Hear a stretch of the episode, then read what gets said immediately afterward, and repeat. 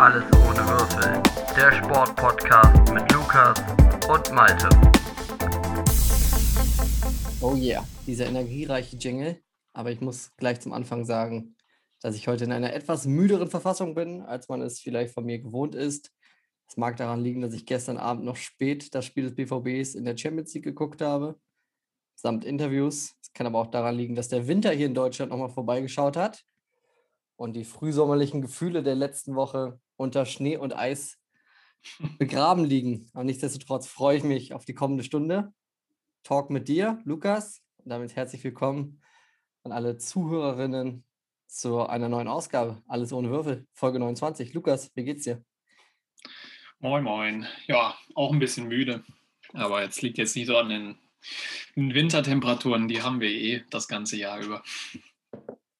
Ja, bei euch in Norwegen ist es äh, nichts, nichts Erstaunliches, dass im April nochmal was kühler wird. Hier ist tatsächlich nochmal der Blizzard eingekehrt in Köln. Äh, Den hatten wir ja auch mit Schnee. Also der Schnee ist auch hier wieder zurückgekommen. Hast du die Loipen gelegt? Bist du mit deinen Langskiern wieder durch die Stadt gefahren? Oder wie sieht das dann bei dir aus? Äh, nein, so, so, so dolle war es dann doch nicht. Äh, also es hat geschneit, aber es hat für die Skier hat es noch nicht gereicht. Dann wird es vielleicht noch kommen. Mhm. Na gut, neue Ausgabe, Folge 29, Lukas. Ähm, wir haben einiges vor. Ja.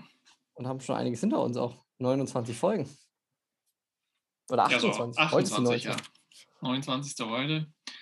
Ähm, ich habe zum Thema 29 habe ich was vorbereitet. Äh, ich würde nur gerne vorher noch äh, zwei Sportnews einmal mit dir teilen, weil ich finde, das sind einfach also erwähnenswerte News. Und mein äh, Glückwunsch an die Damen von Eintracht Frankfurt und dem VW Wolfsburg für den Einzug ins DFB-Pokalfinale. Ja, herzlichen Glückwunsch. Frankfurt genau. gegen Freiburg gewonnen. Da war auch ein ziemliches Kacktor dabei, habe ich bei Arne Zeiglers äh, Facebook-Profil gesehen. Das, äh, also das Tor schafft es vielleicht in die Auswahl zum Kacktor des Monats. Das war ein sehr gutes Tor. Äh, kann man mal ja sich bei YouTube anschauen. Äh, ja, und Wolfsburg hat die Bayern geschlagen die, glaube ich, davor in 26 Pflichtspielen äh, ja, gewonnen, also 26 Pflichtspielsiege in Folge hatten. Das ist allerdings auch erstaunlich, ja. Und da haben die Wölfe äh, ja, mit einem 2-0 dann doch relativ souverän den Finaleinzug klar gemacht. Also Glückwunsch an die beiden Truppen. Die sehen sich dann im Finale am 30.05. Äh, und die zweite News, die finde ich, äh, ja, da musste ich auch einmal kurz schlucken, als mir das äh, mitgeht. Also mir wurde das ein Kumpel hat mir das geteilt. Ähm, wir sind ja beide, haben ja schon öfters mal über das Joggen geredet und da gibt es ja so diese magische Marke des Halbmarathons, ähm, ja, die wir auch für uns so als Ziel gesetzt haben. Ich habe sie dieses Jahr schon einmal geknackt, die Halbmarathon-Marke. Ähm, nur es gibt jetzt einen neuen Weltrekord bei den Damen.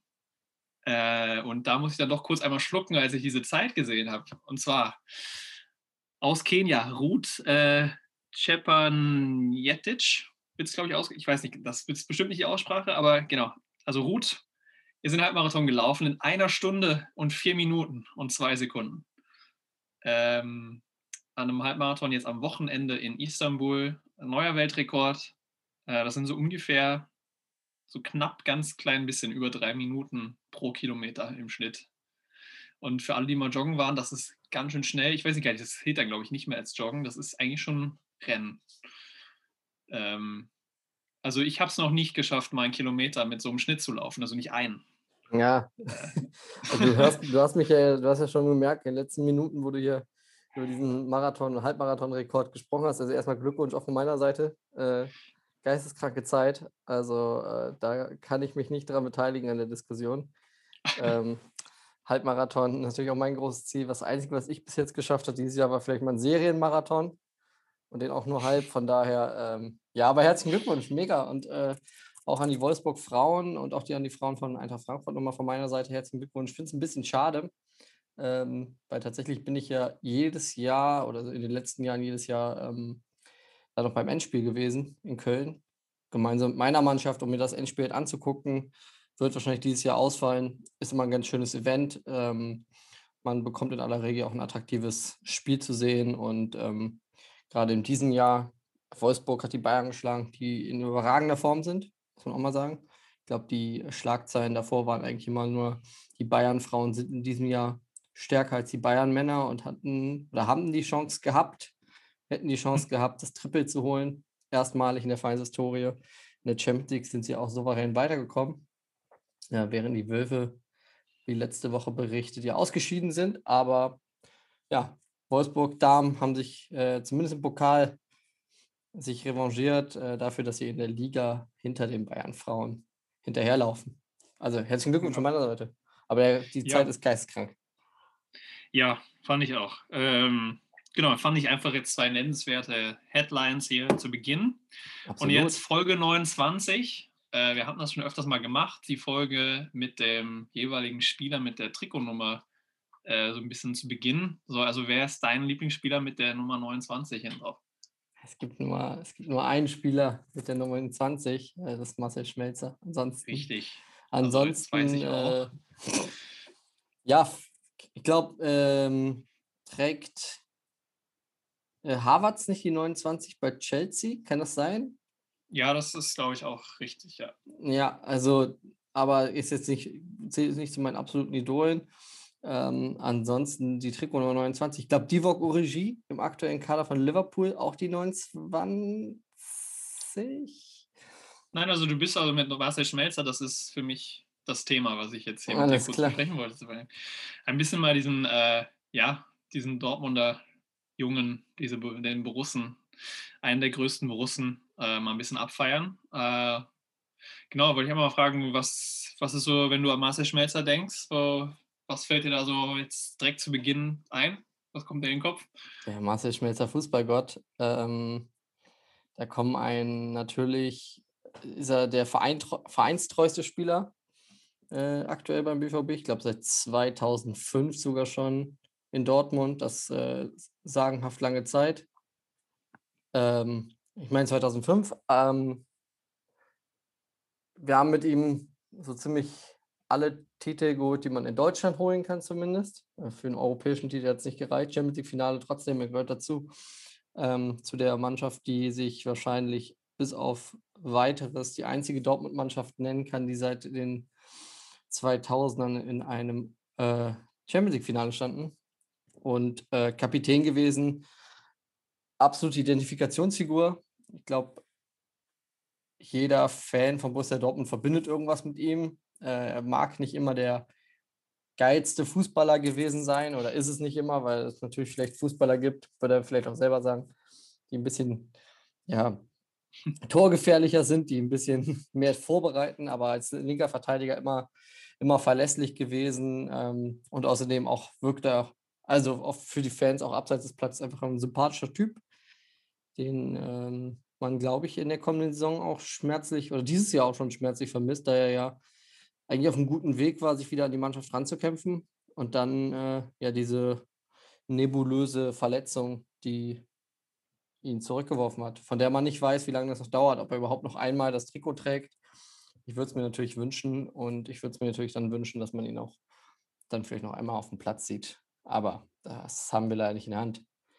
Was denn so deine Assoziation? Ungefähr das gleiche, hoffe ich.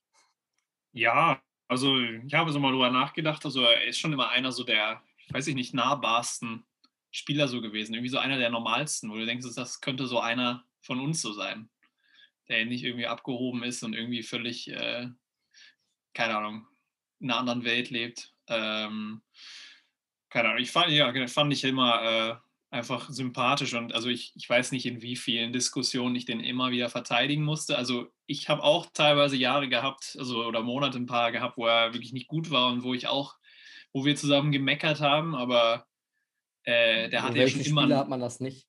Ja, genau. Aber er hatte, also ich glaube, es gab selten Spieler, die so irgendwie einen schlechten Stand äh, bei externen wie auch internen Fans hatten, was auch völlig ohne Grund. Also fand ich einfach nie gerechtfertigt, dass er immer da so einen harten Stand hatte. Ähm, weil der Junge hat immer, immer geackert. Das konnte man auch immer sehen, ähm, wenn er gespielt, gespielt hat. Und ähm, ja, war auf jeden Fall, also ist für mich halt einer dieser Gesichter auf jeden Fall, die ich immer in Erinnerung äh, haben werde, wenn ich an diese tollen Jahre mit Jürgen Klopp äh, mich erinnere. Ähm, ja, genau. Ich habe hier drei kurze Fragen, Ja, schieß äh, los. obwohl die eine vielleicht ein bisschen länger ist. Aber ähm, vielleicht erstmal kurz Heim, ja, Heimat, Heimatverein von Marcel Schmelzer. Ja, erst FC Magdeburg. Ja, ganz, ganz früher groß geworden beim SV Fortuna Magdeburg. Aber Ja, dann, gut. Ja, zum, zum FC Magdeburg. Das ist natürlich sehr, sehr spezifisch, ne? Also äh, da kommt aus der, aus der bekannteren Akademie oder bekannteren Verein ist der erste FC Magdeburg. Das kann man, glaube ich, schon Ja. so sagen. Erstes Bundesligaspiel, gegen wen ging es da? Weißt du es noch? Äh, erster Spieltag Saison 2008, 2009 eingewechselt für die Dortmunder Legende DD. 2008, 2009, erster Spieltag, Bayer Leverkusen. Das ist richtig. Ähm, damals, genau, noch äh, da in dem Jahr wurde das Stadion umgebaut, also in diesen, in den alten Ruinen des alten Bayer-Stadions ohne Dach. Hat er seinen ersten Einsatz bekommen, äh, weil DD sich da ziemlich schwer verletzt hat in dem Spiel. Fun Fact Ähm, übrigens, ich war ja oft in Leverkusen im Stadion, sowohl im alten als auch dann im neuen.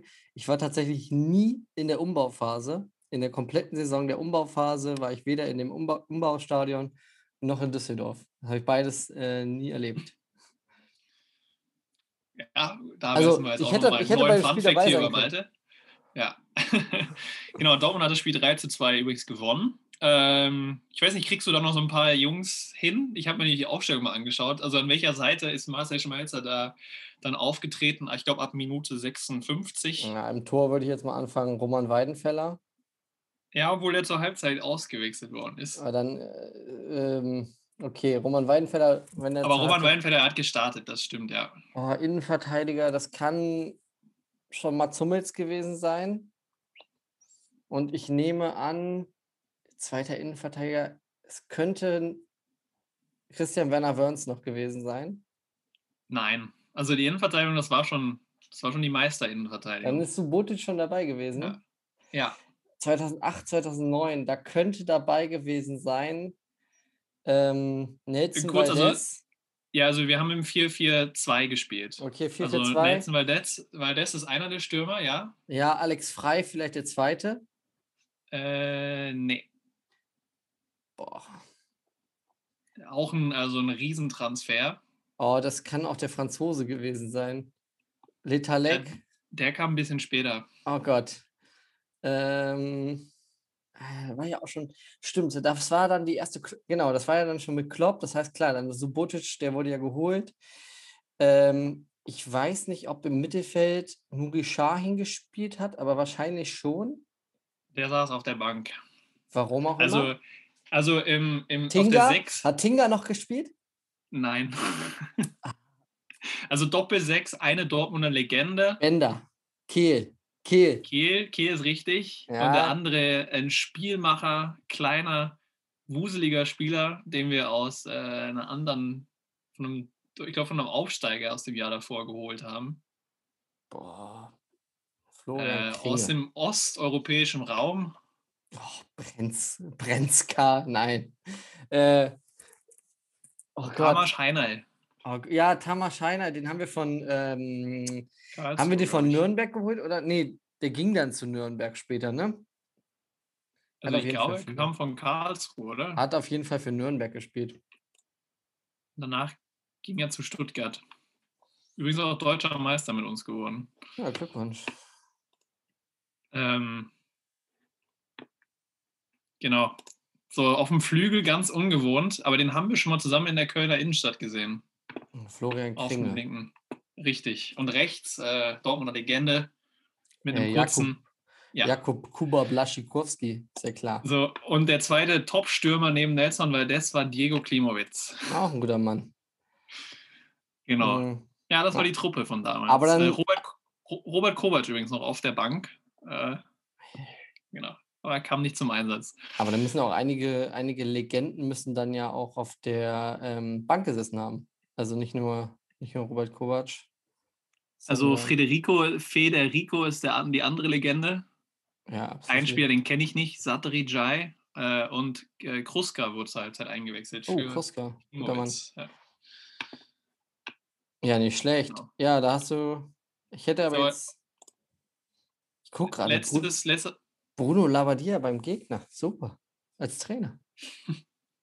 Schön, Bruno. äh, so ganz letztes. Ähm, ich habe hier ein Zitat von einem ehemaligen Trainer von, von Marcel Schmelzer und ich, also, ich würde dich dann fragen, von wem das kommt. Ähm, in dem Zitat kommt jetzt eine Mannschaft vor, gegen die sie gespielt haben. Das will ich einfach mit einem X sagen, sonst, äh, ja, damit ja. das jetzt nicht so hilft. Also, Zitat: Er hat gegen X kein gutes Spiel gemacht. Viele Alternativen gibt es jetzt aber nicht, also müssen wir mit Marcel Schmelzer die nächsten zwei, drei, vier, fünf Monate weiterarbeiten. Mhm. Also aus der, da er ja nicht so viele äh, Cheftrainer gehabt haben kann in der Bundesliga, unter denen er gespielt hat, weil er wirklich erst unter Klopp etabliert wurde. Ähm, ich kann mir jetzt vorstellen, dass es äh, so, ein, so ein Gagspruch war, den der Jürgen rausgehauen hat. Äh, ähnlich wie er mal zu ähm, in dem Spaßinterview mit äh, Arndt Zeigler über den Altersdurchschnitt und das Roman Weidenfeller, das ist ja wirklich hin und wieder auch ein äh, erschreckender Anblick wäre, wenn er morgens zum Training kommt mit seinen äh, 31 Jahren oder wie weit er damals war. Andererseits kann ich mir auch vorstellen, weil es schon eine knallharte Aussage ist, dass Thomas Tuchel gewesen sein kann, weil, äh, seien wir ehrlich, der Tuchel nicht viel hinterm Berg gehalten hat. Ansonsten hat er ja nur noch ja, Peter Bosch, Peter Stöger und Lucien Favre. Also den traue ich irgendwie allen drei nicht zu. ja, jetzt, jetzt vergisst du halt was. Herr Marcel Thomas- Schmelzer war Thomas- ja auch Nationalspieler. Und das war Joachim Löw, der das gesagt hat Oh, über ihn. äh, nach einem Quali-Spiel gegen Österreich im Jahre 2012, äh, wo quasi Marcel Schmelzer zur, zur, Nötlo zur Notlösung äh, geadelt worden ist und ihm kl- deutlich gemacht wurde, sobald jemand Besseres kommt, bist du weg. Ja, das ist Ach. natürlich, das ist natürlich motivierend vom Bundestrainer. Ähm, ich glaube, deswegen ist er auch, erfreut er sich aktuell noch so großer Beliebtheit in der Bevölkerung. Ja. Stichwort Nordmazedonien. Aber lass uns nicht darüber reden. Genau. Nein, also das wäre mein Marcel Schmelzer-Quiz jetzt hier gewesen. Ja, sehr geil. Ähm, also Glückwunsch, Marcel Schmelzer. Äh, bis heute Thema der Folge 29. Die Huldigung einer und Marcel. Schmelzer. Wir hoffen wirklich, wir sehen nochmal ein Spiel von dir, wenn du zuhörst. Wir wissen ja, die Dortmund-Mannschaft hört oft unseren Podcast. Äh, also Schmelle, wir hoffen, wir sehen dich nochmal. Äh, sonst bleibt uns natürlich dieses glorreiche Tor letztes Jahr gegen Paderborn äh, im Kopf von dir. Als Das- letz- letzter Auftritt. Das bleibt uns äh, im Kopf. Ähm, aber auch ein anderes, sehr wichtiges Tor sogar. Ja, gegen Real Madrid natürlich. Ja, und deswegen hier nochmal eine Huldigung. Marcel Schmelzer. Hätte ich es gewusst, dass er heute das Thema der Sendung wird, weil normalerweise ähm, könnte er sehr gut Thema jeder Sendung sein, weil wir so große Fans sind. Aber ich hätte ein Gedicht vorbereitet. Habe ich jetzt nicht, äh, müssen wir darauf verzichten. Ah. Wird nachgereicht. Kommt dann vielleicht in die, vielleicht in die Show Notes. Vielleicht für, ist das ein äh, Online-Exclusive für Instagram. Ja, oder das? Ja, begleitet von sanfter Gitarrenmusik. Übrigens, Marcel Schmelzer, großer äh, Hundefreund, das vielleicht noch zu erwähnen. Und äh, das ist auch sehr sympathisch. Also auch abseits des Platzes. Ich dachte, Äh, das wäre jetzt deine engagiert. Überleitung zu unserem nächsten Thema. Äh, Hundesport. Ach, nee, äh, das wäre eine sehr gute Überleitung, aber ähm, wir können darüber leiten zur hundsmiserablen Leistung. Ähm, der Dortmunder. Ja, gegen. Frankfurt. Ähm, wir haben ja nach dem Spiel am Samstag auch so ein bisschen ja, Nachrichten hin und her geschickt, die vielleicht auch nicht ganz sachlich, die ganz nicht objektiv und auch nicht, ja, wo wir ein bisschen unserem, unserem eigenen Streben, ähm, gegen unser eigenes Streben ge geschrieben haben, nicht so polemisch zu werden, nicht so viel Stammtischgelaber. ähm, Im Podcast gelingt uns das, glaube ich, meistens gut wenn wir privat schreiben, Lukas, ähm, eher nicht so. Und ähm, dann gar Dienstagabend ja noch das Spiel gegen Manchester City auch verloren, auch 2 zu 1 verloren, auch durch einen späten Gegentreffer verloren. Aber irgendwie war unsere Emotion, unsere Gefühlswelt eine ganz andere. Wie, wie, äh, wie, wie erklärst du dir oder wie, wie bewertest du die beiden Leistungen so? Ja, ich sag mal so, also Frankfurt war einfach derbe enttäuschend. Äh, und gestern, ich meine, ich war gestern aber auch nicht gut drauf nach dem Spiel, war ich auch sauer. Äh, nur weil ich da das Gefühl hatte, dass uns äh, ein Spieler um den verdienten Lohn gebracht hat, äh, der dann noch eingewechselt worden ist zum Schluss. Ähm, weil sonst gestern, das war ähm, 100% mehr, als ich erwartet hatte. Ich hatte mir gedacht, dass wir da untergehen bei City, vor allem nach dem Spiel gegen Frankfurt. Äh, und das haben wir gut gemacht gestern. Aber halt 2-1 verloren. Ja, das war enttäuschend. Ähm, ich möchte vielleicht mal ganz kurz, wir haben vorm Spiel auch geschrieben, dass wir am liebsten sehen würden, dass die Mannschaft äh, bis zur 90. Minute kämpft. Ich glaube, das kann man von beinahe allen Spielern auch gut sagen, dass wir 90 Minuten sehr wach waren. Wir haben vorm Spiel gesagt, dass man dieses äh, hinten rausspielen ähm, tunlichst vermeiden sollte, weil City ja sehr gutes Pressing spielt. Sie haben es trotzdem gemacht. Oh, sehr gut sogar. Und also sehr ich war gut. sehr überrascht, ja. Also das hat großen Spaß gemacht. Ähm, Im Gegensatz zum Frankfurt-Spiel gestern habe ich wirklich, äh, ich war wirklich stolz, trotz einer Niederlage. Ich glaube, das ist ja auch nicht, nicht selbstverständlich, dass man ähm, so einer Niederlage auch sehr viel Positives abgewinnen kann. Das ist seltener der Fall. Ähm, und ich möchte mal ganz kurz vorlesen, welche Spieler gegen Ende eingewechselt worden sind, weil wir wollen natürlich nicht den Namen nennen der Spieler, äh, von denen wir glauben, dass sie uns den Sieg gekostet haben. Wobei, mh, man könnte streiten, ob vielleicht beide. Aber Meunier und Delaney wurden beide eingewechselt. Einer von den beiden hat in einem Kopfballduell nicht aufgepasst. Wer das war, verraten wir nicht. Ähm, Einfach nochmal angucken, wer da den Stellungsfehler macht. Naja, Rolle. Du naja. musst es auch nicht nur darauf schieben, aber ich, gut, es, aber wenn dann bis dahin irgendwie du alle Szenen überlebst, klar, City hat auch vorher schon Chancen, also wenn Phil Foden noch ein bisschen besser im Abschluss wird, ähm, oder gewesen wäre gestern, dann hätte es auch vielleicht schon früher irgendwie äh, 2-0 oder 2-1 dann gestanden.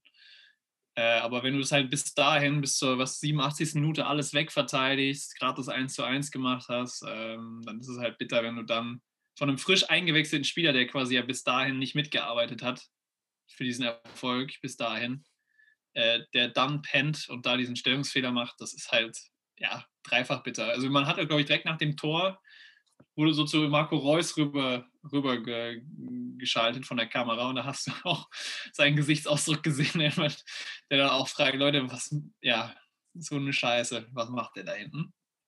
Absolut. Ähm, aber sonst, ja, keine Ahnung. Ist jetzt so, 1 zu 2, da ist ja jetzt vielleicht ja so noch was drin. Äh, wenn City jetzt, wenn Pep Guardiola jetzt dann im Rückspiel, er hat ja gemerkt, dass jetzt nicht alles gestern geklappt hat. Wenn er jetzt dann irgendwas Verrücktes auspackt nächste Woche, was dann wieder in die Hose geht, äh, dafür hat er ja so ein bisschen ein Händchen. Äh, vielleicht klappt das dann ja. Äh, wenn wir natürlich, müssen natürlich dann auch wieder jetzt, also dann nächste Woche nochmal so genau so eine Leistung äh, bringen und äh, hinten auch das nötige Glück haben. Ähm, ja, ich weiß nicht, Jude Bellingham, ich weiß nicht, der, von dem würde ich, hätte ich gerne mal eine Heatmap gesehen, wo der überall auf dem Platz äh, wie viel, wie oft war. Ich glaube, da wäre alles rot gewesen. Weil der einfach überall war. Das kann ganz gut Ähm. sein. Definitiv. Also er war für mich auch einer der besten Spieler auf dem Platz. Er hätte ja eigentlich auch das 1-1 machen. Er hat das 1-1 Ja. gemacht, es wurde ihm aberkannt. Ähm, ich glaube, im Anschluss jegliche Expertenportale haben äh, genügend Kritik geübt. Jetzt hoffe ich natürlich, dass der Schiedsrichter von gestern äh, vielleicht mal das eine oder andere Szene sich nochmal anguckt ähm, und dann vielleicht im Nachgang bemerkt, was für ein grottenschlechtes Spiel der gepfiffen hat. Aber Ich weiß nicht ganz, ob Pep Guardiola, ähm, Pep Guardiola hat, glaube ich, nachher gesagt, der Schiri hätte ein perfektes Spiel gemacht. Ja, für ihn aus seiner Sicht war es ja auch super. Vielleicht noch den Elfer dazu gegeben und das Spiel wäre optimal für Pep Ich Guardiola. weiß nicht, haben wir eigentlich, ähm, ist Rodri jetzt eigentlich mit einer Gehirnerschütterung raus für nächste Woche? Oder Äh, Der hat eine, ähm, eine, er Knieerschütterung, eine Knieerschütterung hat er vielleicht bekommen oder Also- aufs Gesicht ausgestrahlt hat, ne? besten Tweet, den ich gelesen habe, äh, war gute Besserung an Rodri, der so hart am Knie getroffen wurde, dass er Ja. davon sich den Kopf halten muss. Es war ja die Szene, vielleicht eine der Szenen des Spiels, wo man sich als Fan vor dem Fernseher sehr aufgeregt hat. Ähm, auch über die gelbe Kann Karte. ich mir halt auch wirklich irgendwie denken, also die Spieler müssen doch jetzt so langsam mitbekommen haben, dass da sehr viele Kameras auf so ein Spiel gerichtet sind und man dann etliche Zeitlupen sieht. Ob, man, denkt man darüber dann nicht nach auf dem Platz, dass man dann völlig äh, bescheuert dann nachher aussieht, wenn man sich dann da das Gesicht hält. Das Problem ist ja, dass es Äh. keine Konsequenzen hat. Also wenn du es im Nachgang, hat ja weder die Schwalbe quasi gegeben, hätte er dafür gelb sehen können. Und das, wenn das nicht der Schiedsrichter auf dem Platz ermahnt, dass es ja, ja dann auch anschließend keine Konsequenz gibt. Und ich habe in einem anderen Podcast, ohne äh, Werbung und Namen nennen zu werben, ne, machen zu wollen, ähm, einen sehr interessanten Vorschlag von einem äh, deutschen Politiker gehört, der vorgeschlagen hat, dass diese Schwalben im Nachgang einfach bestraft werden müssten mit äh, einer, einem Spiel Sperre. Weil im Grunde ist es eine grobe Unsportlichkeit. Es hat mit dem Sport nichts zu suchen. Schwalben gehören nicht zum Spiel dazu. Ähm, auch wenn der eine oder andere manchmal die Idiotenmeinung auspackt und sagt, das sei anders. Es wäre Teil des Spiels. Nein, ist es nicht. Ähm, auch äh, brutale Fouls oder Tätlichkeiten müssen nicht sein. Und eine Schwalbe ist einfach eine vorsätzliche Täuschung und sollte einfach im Nachgang gesperrt werden. Kann ich mich nur anschließen, dieser, dieser Meinung. Aber dann hätte Ian Robben echt viele Spiele verpasst. Ja, seine Karriere. Vielleicht wäre da sein Körper aber auch noch so fit, dass er bei Gröning heute das eine oder andere Spiel machen könnte, weil er ein bisschen weniger für die Bayern aufgelaufen wäre und seinen Körper mehr geschont hätte. Aber gut, lass uns nicht über den Schiedsrichter reden. Ähm, ich würde eher viel mehr von dir wissen, so eine kleine Bestandsaufnahme, kleines Fanbarometer. Wie viel Spaß macht es dir aktuell Fußballfan bzw. Fan vom Borussia Dortmund zu sein? Nur jetzt aktuell auf die Situation bezogen. Auf was für eine Skala? Ja, einfach äh, auf einer Skala von äh, 1 bis 10. 10 ist das Beste und 1 ist das Schlechteste. Beziehungsweise, ähm, ja, was, was, was stört dich vielleicht auch daran? Oder was äh, ist negativ momentan am Fußballfan sein? So gerade ist es, glaube ich, würde ich mal sagen, auf einer 2. Oh, das ist sehr niedrig.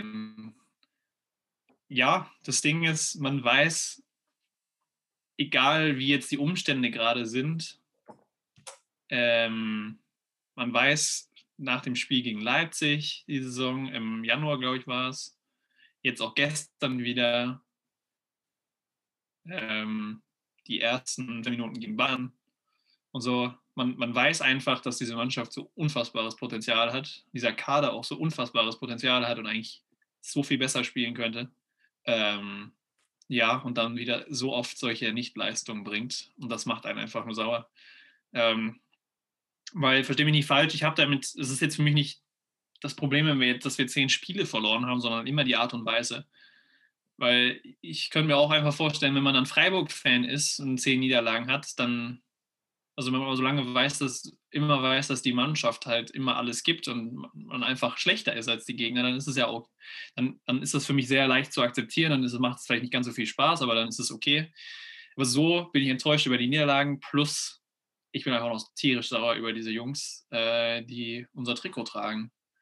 Äh, und dazu dann diese ganzen Geschichten mit unseren Spielern, die, ähm, ja, keine Ahnung, ihre Berater zu irgendwelchen Vereinen schicken, die irgendwie ihren Muskelfaserriss in Dubai oder Katar oder was auch immer auskurieren müssen, weil anscheinend unsere Trainingseinrichtungen in Dortmund nicht gut genug dafür sind. Da schimpfst du jetzt aber speziell auf einen Spieler. Also das äh, Nee, ich, äh, unser Engländer war auch gerade in Katar oder Dubai oder irgendwo um seinen Muskelfaserriss. Also das scheint jetzt irgendwie, wenn man das dann jetzt auch allen erlaubt, dann ist es sehr schön. Ähm, und wenn das neben dem Platz passiert, gekoppelt mit solchen Nichtleistungen auf dem Platz oder irgendwie ähm, ja, sehr schlechter Körpersprache, dann ja, dann fällt es einem dann doch sehr schwer, auch in Niederlagen dann immer wieder positiv zu sein und diese Truppe anzufeuern. Ähm, naja, also so würde ich das gerade beschreiben. Ja, okay, ich kann es ein bisschen teilen. Also ähm, ich glaube, es gab auf jeden Fall schon mal Zeiten, wo es mehr Spaß gemacht hat, Fan von Borussia Dortmund zu sein. Äh, es gab auch Zeiten, wo es deutlich schwieriger war. Ich erinnere so an die Ende Saison Peter Bosch, Peter Stöger, ähm, wo es natürlich auch sportlich nicht lief. Am Ende hat man zumindest das Minimalziel erreicht, Champions League. Das droht dieses Jahr ja wirklich äh, zu missglücken. Ähm, auch die Spielweise damals, ich glaube, die hat noch ihr Übriges getan. Man war, äh, man hat zwar irgendwie so minimal den Erfolg geholt, aber die Art und Weise wie hat auch nicht so richtig gepasst. Ähm, ich finde es sehr schade, weil ich den Kader an sich dieses Jahr eigentlich wirklich sehr, sehr schätze. Da ich glaube, dass da ja nicht immer auf dem Platz zeigen, dass die Jungs richtig gute Jungs sind, aber dass man so das Gefühl hat, eigentlich ist es eine, eine stimmige Truppe, da sind richtig viele geile Fußballer drin. Man hat so eine gewisse Balance äh, zwischen eher Routiniers, Spielern, die lang dabei sind, etablierten und eben auch sehr, sehr, sehr guten Talenten. Ähm, Mathieu Morey ist für mich so einer der Spieler, die so in den letzten Wochen und Monaten sich hervorgetan haben und die einfach zeigen, so, ey, manchmal lohnt es sich auch länger, so ein Talent zu fördern und nicht nach einer Saison abzugeben, weil es war ja nicht zu, nicht zu erkennen, dass er diesen Sprung macht und jetzt ist er einfach für mich der, der Rechtsverteidiger, den wir haben und sehe auch eigentlich keinen Besserungsbedarf im Sommer, dass man irgendwie teuer einen Spieler kaufen muss, sondern ich finde den echt klasse. Ähm, ja, und gleichzeitig eben die Ergebnisse, die nicht stimmen, die zehn Niederlagen, ähm, finde ich, sind einfach zu viele, weil es einfach oft einfach auch unnötige, knappe Niederlagen waren, wo man äh, ja vielleicht einen Punkt hätte holen können und dann äh, teilweise ja mit erhobenen Hauptes. Ich glaube, ein Unentschieden gegen Frankfurt hätte, wäre nicht so toll gewesen. Äh, ein Sieg wäre natürlich schöner gewesen, aber die Niederlage war auch absolut unnötig da. Gestern die Niederlage der Champions League, na gut. Gegen Man City hat man es irgendwie ein bisschen erwartet, aber einfach zu viele Spiele, zu kn knapp verloren, spät verloren, unnötig verloren. Das Köln-Spiel so als Exemplar, Musterbeispiel. Ich glaube, nur eine hohe Niederlage dieses Jahr. Ja, eine richtig. Stuttgart, ne? Nur gegen Stuttgart. Gegen, der kommende gegen, Gegner am Wochenende. Ja. Ähm, und ansonsten halt einfach zu oft das Gefühl hatte, so, okay, dieses eine Tor noch zu machen, zumindest den Punkt retten zu wollen, bis in die letzte Minute und eben viel zu häufig am Ende nochmal anfällig. Das ist so ein bisschen, was mich stört, dieses momentan. Ja, Aber, und ich weiß nicht, wie viele schlechte erste Halbzeiten haben wir dieses Jahr schon gesehen, die Saison. Also ja. es ist ja kein Geheimnis, diese Statistik mit weiß ich nicht wie viel Prozent, äh, weit über 50 Prozent der Tore fallen bei uns halt erst in der zweiten Halbzeit. Aber ich, also es gab so viele tote erste Halbzeiten, wo, wo es gibt diesen, dieses eine Meme, wo da irgendwie äh, zwei Strichmännchen um ein, um ein liegendes Strichmännchen stehen und damit so einem Stock da so rein ja, und dann sagen hier, mach mal was, tu was. So viele Halbzeiten gab es von Dortmund dieses Jahr, die genau so waren, wo du als Fan auch vom Fernseher saßt und irgendwie versucht hast zu gucken, ob da überhaupt noch Puls drin ist. Ähm, ja, ich weiß nicht. Und äh, ja, wie gesagt, es ist irgendwie alles sehr, sehr unstimmig und so unkonstant irgendwie. Und ja. Ja, ich glaube. Ja, so deswegen macht das momentan wenig Spaß. Plus die Außendarstellung von unserem, von unserem äh, Herrn Macher, Aki Watzke, irgendwie finde ich jedes Mal, eigentlich, wenn der den Mund aufmacht in der Presse, ähm, versuche ich eigentlich nicht mehr hinzuhören oder es mir auch nicht mehr durchzulesen, was er da immer von sich gibt, weil das hat schon, das hat schon ja, der hat, glaube ich, zu oft mit, mit, äh, mit Herrn Rummenigge jetzt zusammengesessen. Ja, da bin ich nicht ganz bei dir. Da bin ich nicht ganz bei dir. Ähm, ich glaube, dass, dass das schon immer ein Typ mit Ecken und Kanten war. Ich glaube natürlich, dass in Zeiten von Erfolg dir es weniger negativ aufstößt. Ähm, ich glaube, er ist immer einer, der seine klare Meinung auch sagen wird. Die muss einem nicht immer schmecken. Ich persönlich finde es aber zum Beispiel am Wochenende nach der Niederlage, dass er dann auch einfach mal die Mannschaft ähm, öffentlich hart kritisiert hat. Das muss dann auch mal passieren. Ich glaube, das kann, ähm, ja, kann auch mal ein Ruck durch die Mannschaft gehen, wenn man merkt, okay, irgendwann hast du es dir auch beim äh, letzten vereinsintern verscherzt, wenn du solche Auftritte lieferst. Aber ich wollte damit eigentlich überleiten, weil der BVB-Kader, ähm, ich habe es ja angesprochen, ist ja jetzt so ein bisschen das Thema. Ähm, wir gehen auf die letzten Spiele zu. Äh, die Gerüchte um Transfers, sofern dann welche machbar sind, Abgänge, äh, Zugänge, ähm, wer, wer ist die Nummer eins, auf welcher Position, nehmen ja ein bisschen zu. Ähm, gerade wenn jetzt auch die Champions League nicht erreicht werden sollte, ähm, ja, nimmt das ja entscheidend Einfluss auf den Kader. Und du hast jetzt mal die Chance, Lukas, ein bisschen Kaderplaner zu spielen. Ähm, ich werde dir immer zwei Namen äh, zur Wahl setzen und du müsstest dich entscheiden. Entweder sind das Spieler, wo ich sage, einer von denen muss gehen, den musst du aus dem Kader werfen und dann möglichst ähm, ja, verkaufen können. Ähm, oder muss ich gegen ihn entscheiden? Das wird nicht mal einfach sein. Ähm, ich muss dann immer einen von beiden wählen. Du musst, und einer muss raus. Du musst einen wählen, ja. Oder äh, eben auch Zugänge, Neuzugänge. Oder eben personelle Grundentscheidung. Ähm, möglichst knapp und kurz, nicht so ausufernd, damit wir schnell weiter. Das ist ja gemein. Du darfst aber kurz sagen, warum. Du darfst kurz sagen, warum, okay. aber jetzt nicht jedes Mal einen, äh, eine Doktorarbeit dazu schreiben. Ja, nicht, dass jetzt dann morgen in der Sportbild, äh, Sportbild steht, Lukas vom Alles ohne Würfel Podcast slash den Dortmund-Kader oder so. Äh, keine Sorge, ich habe mit den äh, Redakteuren der Sportbild gesprochen. Okay. Äh, das wird nicht passieren. Liebe Grüße an dieser Stelle an die Redaktion der Sportbild. Ähm, nee, ganz kurz und knapp, einfach nur aus deiner Perspektive, vielleicht aus Fansicht. Ähm, Torwartdebatte, Hitz, Birki, neuer Torwart. Birki. Birki. Äh, Ich weiß nicht, da haben wir schon oft genug drüber. Es ist ein Witz, dass der auf der Bank sitzt. Verstehe ich nicht. ja, Aber- was, was ähm, äh, Nübel? Nübel, ganz kurz. Nein, auf keinen Fall. Also allein vom Charakter her. Also wenn du zu Bayern München gehst und dich dann beschwerst, dass du die Einsätze nicht bekommst, nachdem dir die ganze deutsche Fußballwelt gesagt hat, da spielt Manuel Neuer bester Torwart der Welt und der macht auch nicht gerne Pause.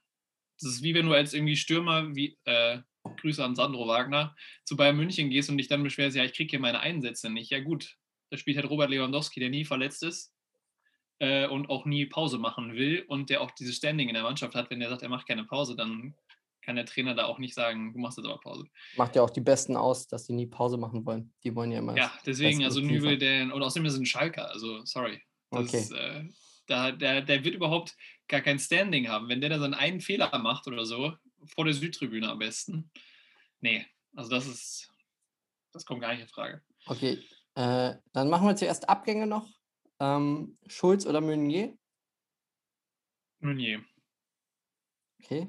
Äh, Delaney oder Witzel? Einer muss gehen. Mhm. Ja, dann lieber jetzt in Ehren Witzel nochmal irgendwie zu einem anderen Verein, einem etwas älteren, also Delaney auf keinen Fall abgeben. Okay. Äh, Innenverteidigerposition. Sagadu oder Kanji? Äh, oh. Das ist halt basierend auf die letzten Jahre äh, und alleine der Grund, dass dir Sagadu halt maximal zehn Spiele pro Saison gibt. Momentan. Wegen seinem Körper. Ähm, deswegen Akanji auf jeden Fall, ja.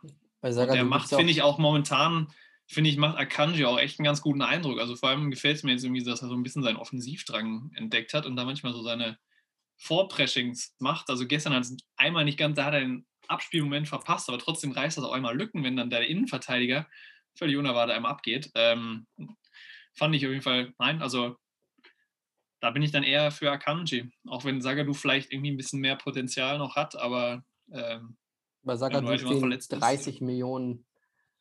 Ja, ähm, sofort eintüten und äh, los, 30 Millionen. Kann nicht schaden. Beim nächsten Spieler wird es, glaube ich, richtig schwer. Unsere beiden äh, Emiratenjetter. Sancho oder Holland? Einer muss gehen.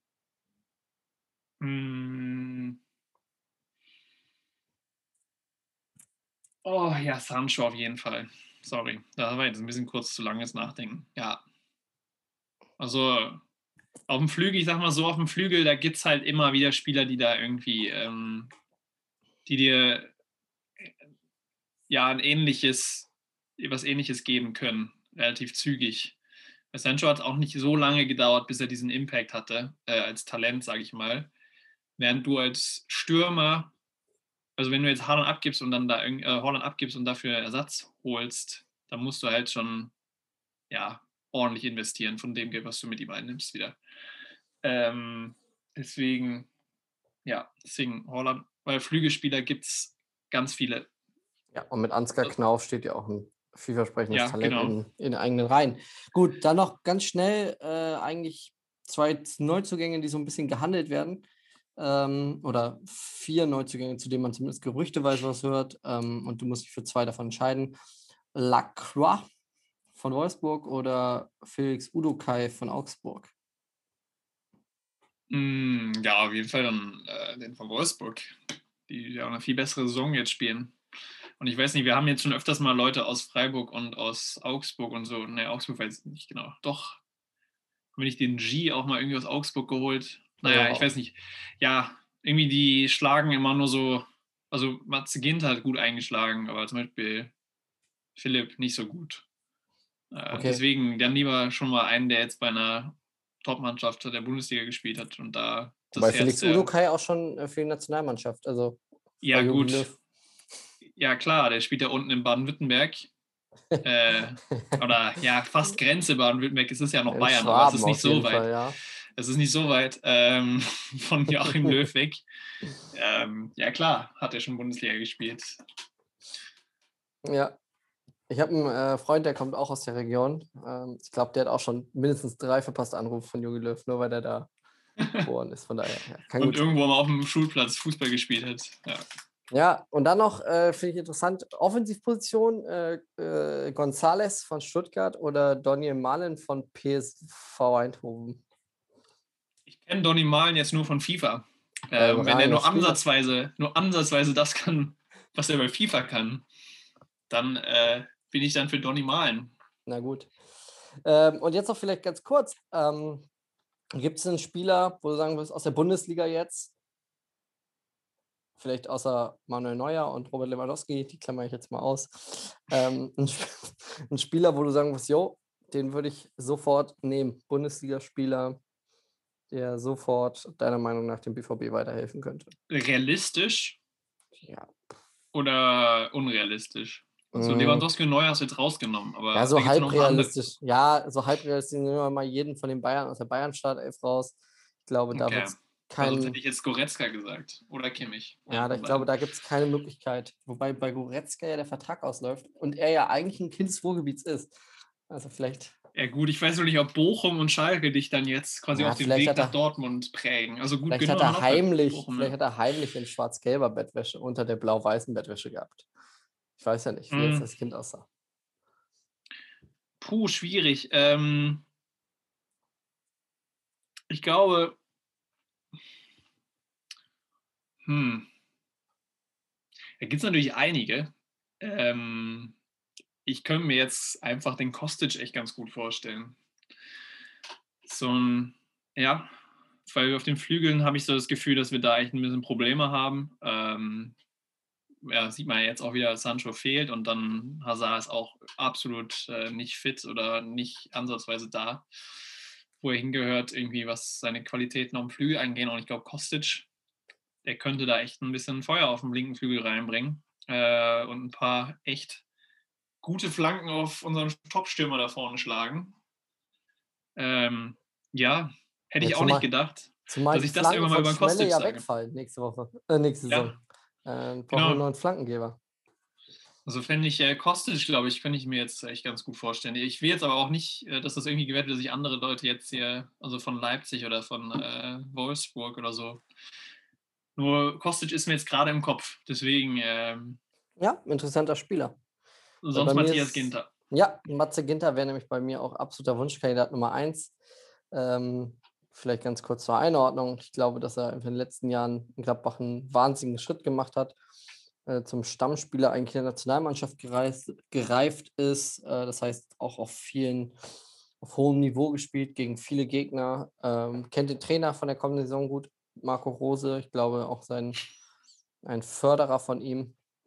Und ich glaube, das könnte ganz gut passen wenn er sich nochmal Dortmund geben würde, äh, könnte auch zum potenziellen, jetzt wirklich zum potenziellen Nachfolger von äh, Mats Hummels dann irgendwann aufschließen. Äh, damals war das einfach zu früh, als hätte man sagen können, der wird mal Abwehrchef, zumal man ja nicht gedacht hätte, dass man Hummels an die Bayern verliert und äh, das ein Riesenloch hinterlässt. Ähm, deswegen vielleicht jetzt nochmal Matze Ginter nach Dortmund holen. Das schwarz-gelbe Trikot hat ihm gut gestanden. Und äh, dann könnte er, Ich glaube, alle Gladbach-Fans, die hören gerade das sehr und freuen sich. ja, also wobei die, die, äh, die Spotify ähm, und die Podcast-Statistik mir gezeigt hat, dass wir in Mönchengladbach wenig gehört werden. Auf der, auf der Deutsch, da kriegen wir wenig Klicks. Ähm, ja, vielleicht deswegen. Er ist auf jeden Fall ein Spieler, der äh, in der Top-Liga, in einer der Top-Ligen Europas, absoluter Spitzenspieler der Bundesliga. Von daher. Genau, würde ich mir sehr gerne wünschen. Diese Woche wird es ja ein bisschen fußballlastiger. Äh, das müssen wir uns. Diese Woche stelle ich keine äh, kuriose Sportart vor. Aber du wolltest uns so vorstellen, und zwar, äh, wenn wir beim Thema europäische Ligen, glaube ich schon mal ganz gut. Ja, ich weiß nicht, ist ja jetzt Saisonendspurt überall. Äh, und ich wollte einfach mal mit dir so ein bisschen die Länder durchgehen, also die Top-Ligen jetzt, also die vier Top-Ligen neben der deutschen. Aber ein bisschen abklappern, äh, wie da gerade die Situation im Meisterschafts- und Champions League-Platzrennen aussieht. Weil ich finde, da sind einige Überraschungen dabei. Und ich wollte es einfach mal kurz ein bisschen thematisieren. Ähm, genau, einfach mal mit dir ein bisschen durchgehen. Ähm, ich weiß nicht, äh, welchem Land möchtest du anfangen? Das ist natürlich jetzt gemein. Also wir haben, muss man vielleicht ganz kurz sagen, weil ich habe äh, diesmal, du hast dieses Thema vorgeschlagen, haben eine Vorbesprechung und ich habe ähm, angedeutet, dass ich die Tabellen nicht gut kenne und ich durfte sie mir dann auch nicht mehr angucken. Ich habe mich daran gehalten. ähm, also alles, was ich jetzt weiß, entspringt einfach meinem unfassbaren Wissen über den europäischen Spitzenfußball. Ähm, lass uns doch mit Spanien anfangen, weil da fühle ich mich relativ sicher. Okay. Ja, Spanien hat noch ein Meisterschaftsrennen mit Definitiv. drei Teams. Ja. Ähm, vorne in der Spitze ist Atletico Madrid. Die sind vorne wegmarschiert, äh, waren ziemlich lange ungeschlagen, hatten mit einer der besten Abwehrreihen Europas sehr wenig Gegentore. Ja, Überraschung. Ähm, ja, klassische Diego Simeone, aber der Erfolg möge ihm recht geben. Ähm, und dahinter ein bisschen überraschend für mich eigentlich. Jetzt nicht überraschend, weil normalerweise erwartet man diese Vereine schon da oben in der Spitze. Aber so ziemlich lange dieses Jahr äh, sah es gar nicht gut aus um Barcelona mit äh, dem neuen Trainer. Auch dieses Hin und Her, Messi, dann haben sie ein seltsames System gespielt, was man von Barcelona nicht gewohnt ist. Auch heute, wenn man auf die taktischen Aufstellungen guckt, das ist nicht mehr das Barcelona, was wir vielleicht so kennengelernt haben als Kids und als junge Fußballfans. Ähm, ich dachte aber eigentlich, dass das bei denen in den Vereinsstatuten steht, dass die immer im 4-3-3 spielen müssen. Ich dachte, ja, das alles andere ist auch absurd. Ja. Äh, jetzt spielen sie mit kuriosen Aufstellungen 3, 5, 2, 1 äh, und ich habe schon alles gesehen. Ähm, und dahinter Real und dahinter äh, Sevilla. Ja, das ist richtig.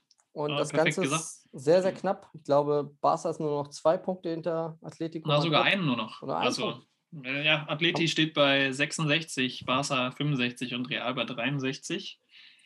Äh, und jetzt am Wochenende, Samstag, El Clasico. Also ja, aber es ist auch, auch bei, in Spanien jetzt nicht so verwunderlich, dass äh, drei Teams da so um die Meisterschaft kämpfen. Also das ist ja, also die spanische Liga ist ansonsten ziemlich reizlos aus meiner Sicht. Ähm, die haben schon eigentlich auch mal ganz interessante Teams. weiß nicht, letztes Jahr Real Sociedad mit Martin Oedegaard äh, und äh, Alex Isak, der auch weiterhin für die stürmt und auch betrachtlich leistet. Ähm, ja, auf Platz 5 noch finde ich noch ganz erwähnenswert nach der letzten Saison, die nicht so gut waren, äh, Marc Bartra und Betis Sevilla äh, auf Europa League Kurs. Äh, freut mich für ihn dann doch. Aber bist du jemand, guckst du gerne La Liga? Also ist das, weil nee. du sagst, ich finde einfach so vielleicht mal um die Ligen auch so zu bewerten. Nein, ich meine jetzt eigentlich nur interessant so von der FIFA-Spieler-Perspektive. Da sind coole Teams dabei. Ja, die haben halt, das ist das Problem in Spanien, die haben halt immer ganz gute Talente. Aber du bist dir ziemlich sicher, dass sie am Ende der Saison dann äh, weggekauft werden, weil die meisten Vereine in Spanien einfach auch äh, ja, chronisch pleite sind auf Spielerverkäufe angewiesen sind, ähm, keine Perspektiven bieten, weil du kannst kaum um Titel mitspielen. Sei denn mal im Pokal. Jetzt hat ja, ja äh, Real Sociedad. Real Sociedad gewonnen und äh, Atletico Bilbao hat Atletico Bilbao hat jetzt die Chance gegen äh, Barcelona im Finale, glaube ich, einen Titel zu holen.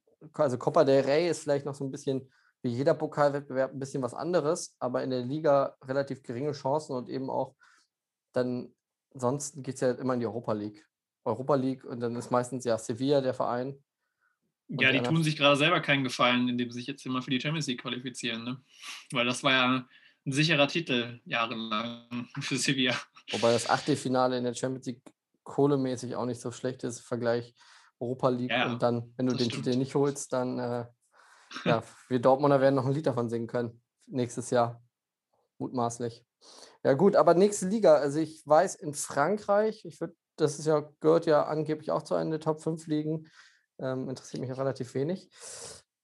Aber sehr spannendes Meisterschaftsrennen. Ja, da oben ist Paris äh, Saint-Germain äh, dabei. Natürlich. Da sind noch vier Teams in der Verlosung. Monaco ist dabei. Mhm, mit, mit Nico Kevin Volland. Mit Nico Kovac. Und Chess äh, Fabregas ja. auf den 10. Überraschend auch ein bisschen. Also der hat die Mannschaft ja wieder hochgeholt. Dann weiß ich, dass. Ähm, nee, Marseille nicht. Marseille ist diese auf dem absteigenden Ast eher. Aber da ist äh, ein bisschen überrascht Lille ganz vorne mit dabei. Auf welcher Position stehen die gerade? Auf Platz 2. Ja, Hinter, hinter PSG. Ich glaube, PSG hat die Spitze zurückerobert. das ist absolut falsch. Ja, dann ist Letztes, Lyon. letzt, am, letzt am Samstag Topspiel. OSC Lille gegen Paris im Parc de Prince. Äh, Neymar fliegt mit Gelb-Rot vom Platz zum Schluss, weil die Nerven blank lagen. ja. Äh, Paris hat 1 zu 0 verloren und äh, Lille ist Tabellenführer mit drei Punkten Vorsprung vor PSG. Hat irgendeine Schwester vom Neymar am Wochenende wieder Geburtstag, dann ähm, wäre das, ja, wär das ja klar, warum man sich die Karte eingeheizt hat. Äh, nee, ich glaube, die hat er wirklich, äh, ja, die hat er sich nicht absichtlich eingeholt. Da also sind ihm einfach die Nerven durchgebrannt. Genau, und Lyon ist die vierte Mannschaft in der Verlosung. Jetzt mit fünf Punkten hinten dran, aber auch noch mit drin im Kampf um die Meisterschaft. Also das finde ich sehr interessant. Äh, OFC Lille, ähm, der Losk, wie ihn mein Kumpel Yannick immer nennt. Ähm, ja. kennst du einen Spieler von Lille? Der Torwart, Manja, für der, glaube ich, Maigan, der ist bei Dortmund auch in der Verlosung, wenn es um die Nachfolge von ähm, dem Duo Birky Hits angeht. Aber ansonsten bei Lille wahrscheinlich wieder ganz viele tolle Talente, ähm, die in Einen, einen kennst du aus der Bundesliga? Im FC Talent? Bayern gespielt. Renato Sanchez zieht die Strippen im Mittelfeld. Ähm, und Timothy Ware spielt im Sturm. Ja, Also der Sohn von George. Ware. Das ist, äh, Genau, dann- richtig. Das ist natürlich erwähnenswert, ja. Ich weiß nicht, Ähm, sonst könnte man, glaube ich, noch äh, Burak Yilmaz irgendwie vielleicht, wenn man sich ein Ja, bisschen ja, Burak Yilmaz, Fußball, ich glaube ehemalig, ähm, ne? Galatasaray, glaube ich.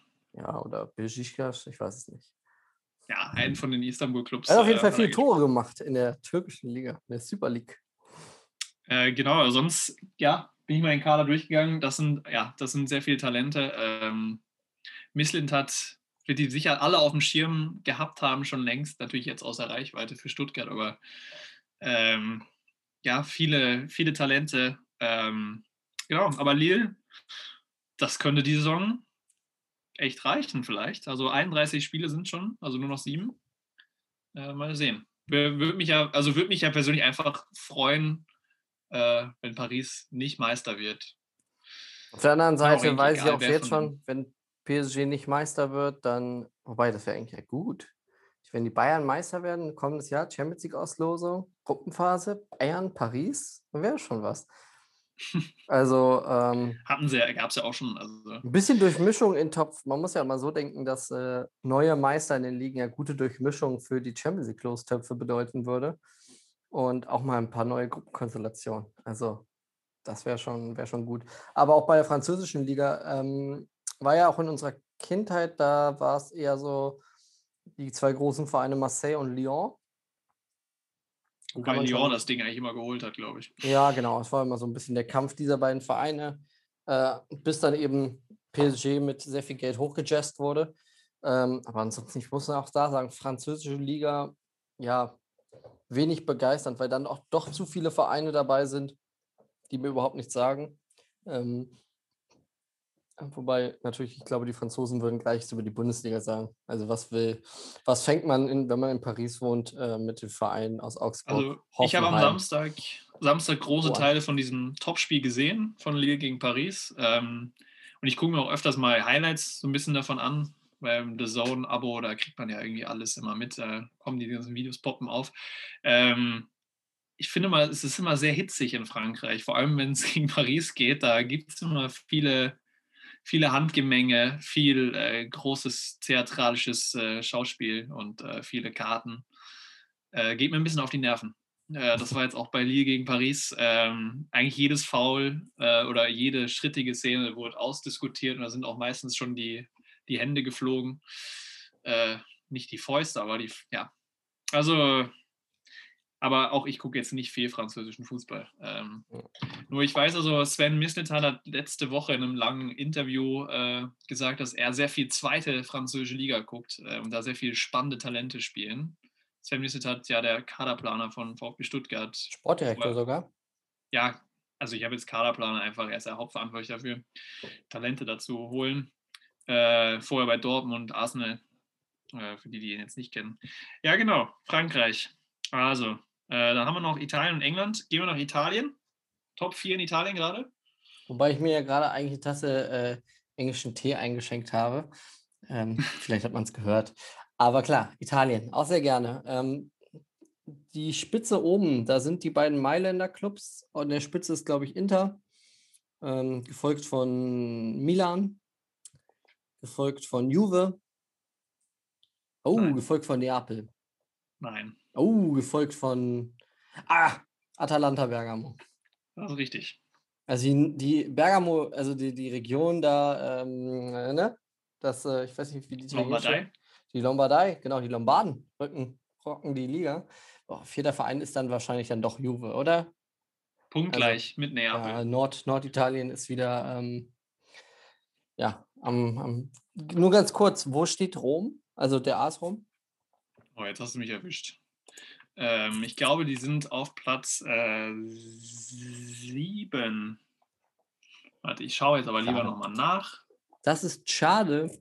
Weil Lazio ist auf, also ich meine, Lazio ist auf Platz 5 und Ja. die Roma folgt dann, glaube ich, dahinter.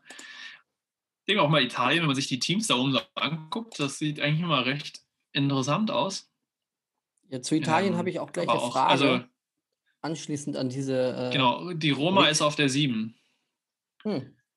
Na gut, Ähm, ich muss sagen, ich habe die Saison echt viel, ja, ja, also ich habe die Saison viel von AC Mailand geguckt, äh, weil ja, ich ja schon öfters erwähnt, großer AC Mailand-Fan war in meiner Kindheit und ich die jetzt, jetzt ist wieder ein bisschen sehenswerter ist, das sich mal anzuschauen mit Ibrahimovic.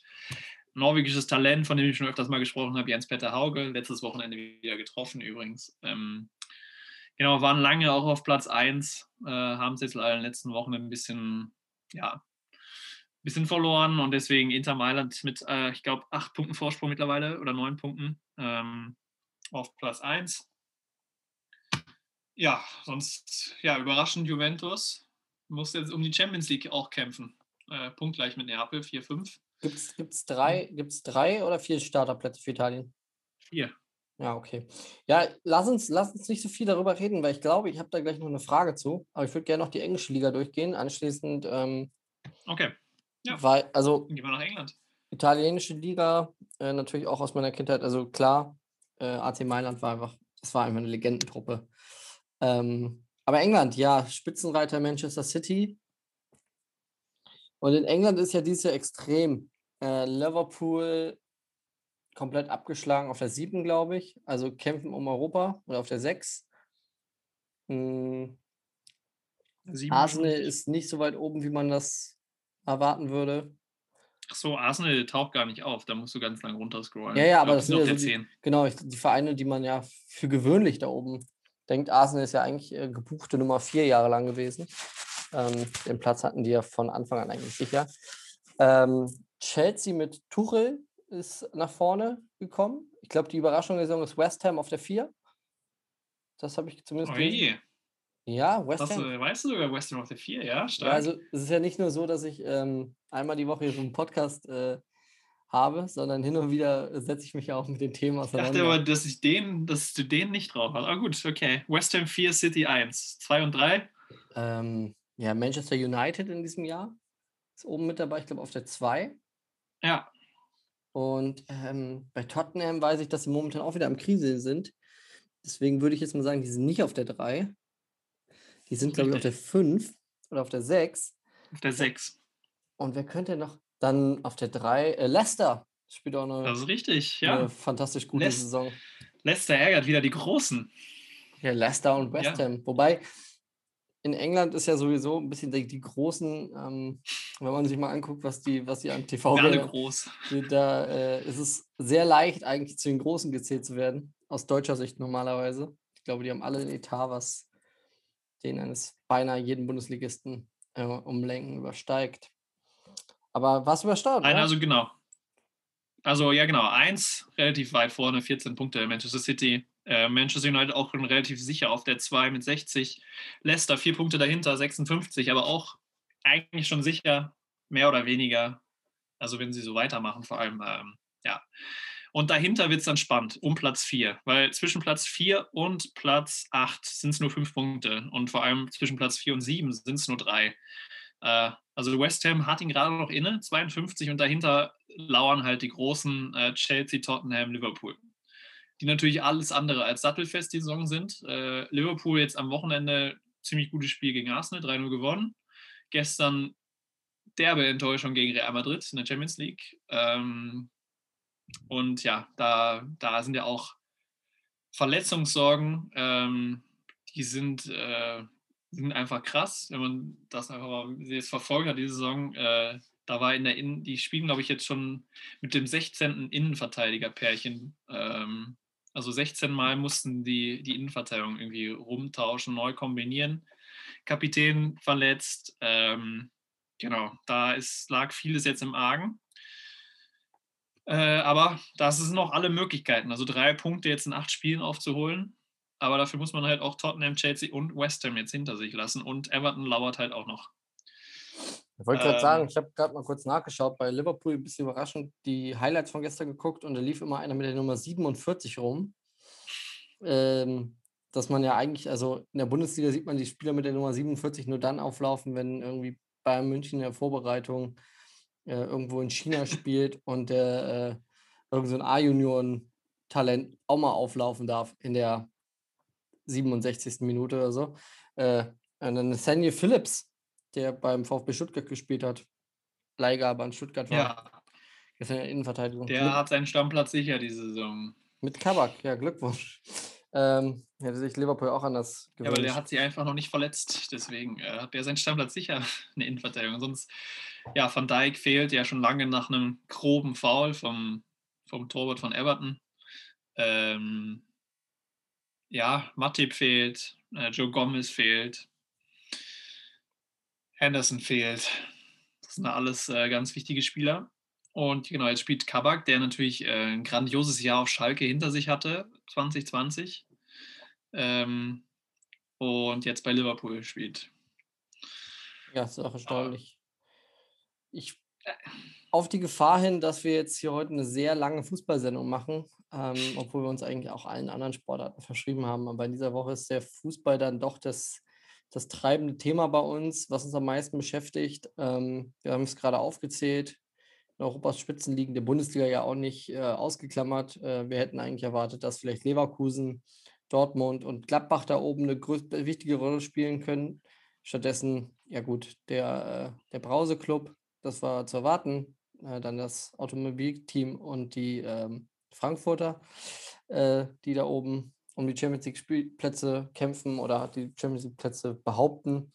Ähm, Corona-Jahr ist natürlich auch so ein Thema. Wir wissen jetzt nicht ganz genau, welche Einflüsse das natürlich hat. Kann Einflüsse nehmen. Ich glaube, leere Stadien, wo hieß immer erst, wäre das für das sportlich bessere Team ein Vorteil. Ähm, bei manchen Stadien würde ich einfach mal behaupten, in Dortmund wären ganz viele Spiele auch anders ausgegangen mit Fans, weil manche Teams auch von der Emotionalität leben. Teams, die wenig Emotionalität erleben. Ähm, Stichwort VW.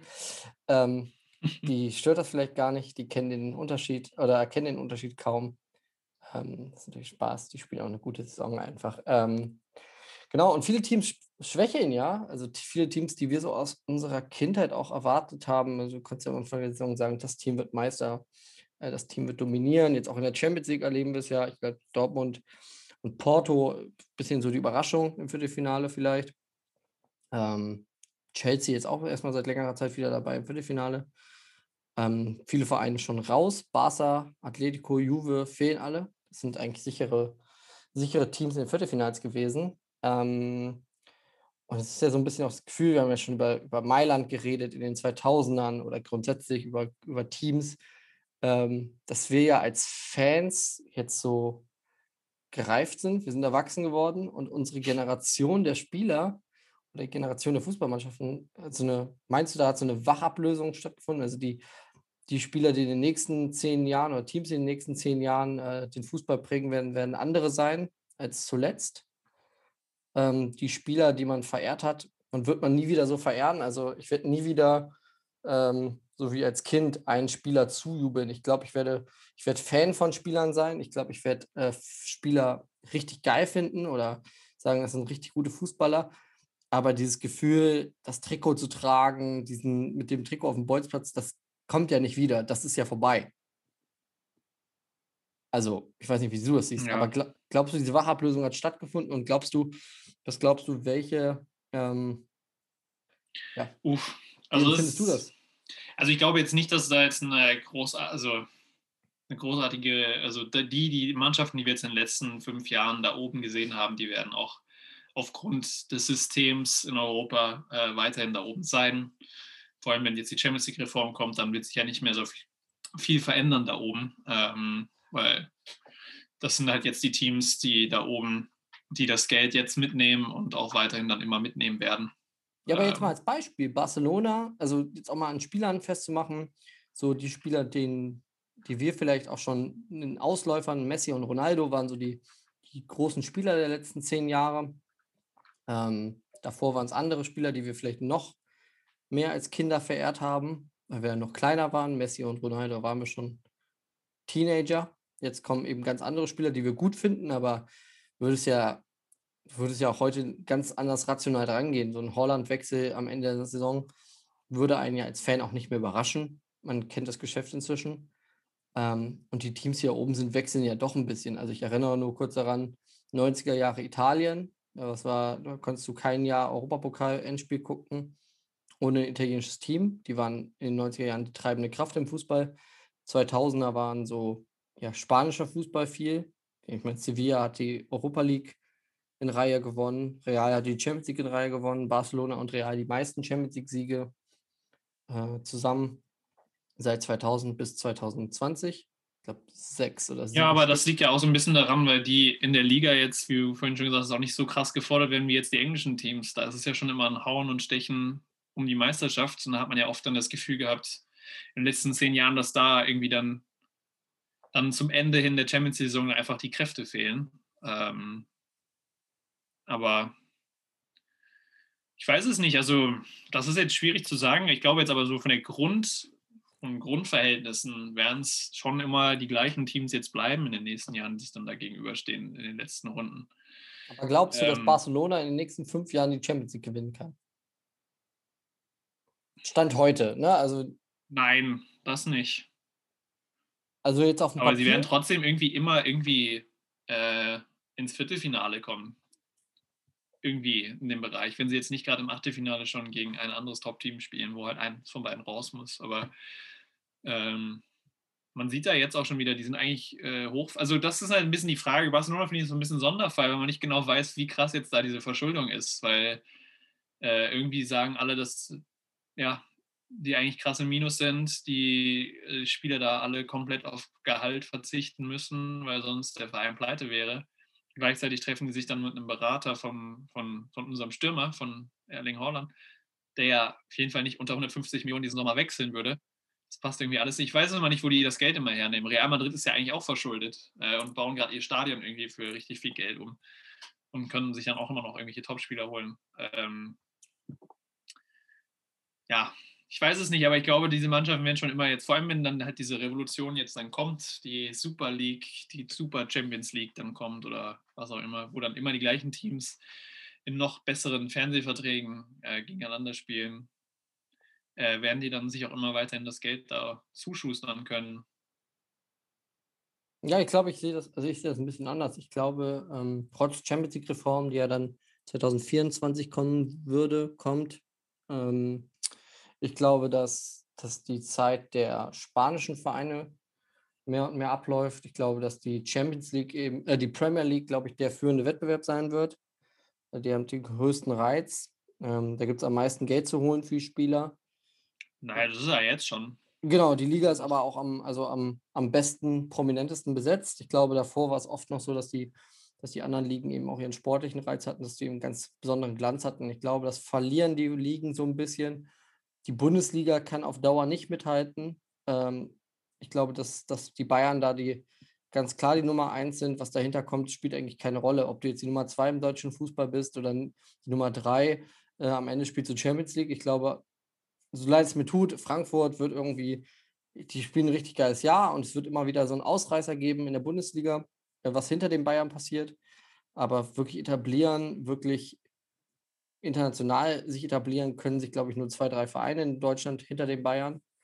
Ähm, und das war ja alles mal anders. Also gut, deutsche Teams hatten immer irgendwie so einen Sonderstatus, weil wir uns hier noch an gewisse Regeln halten, weil wir hier äh, lange, lange Zeit dieses ganze Geldspiel nicht mitgemacht haben. Dafür sind die deutschen Vereine ein bisschen gesünder aufgestellt als die spanischen.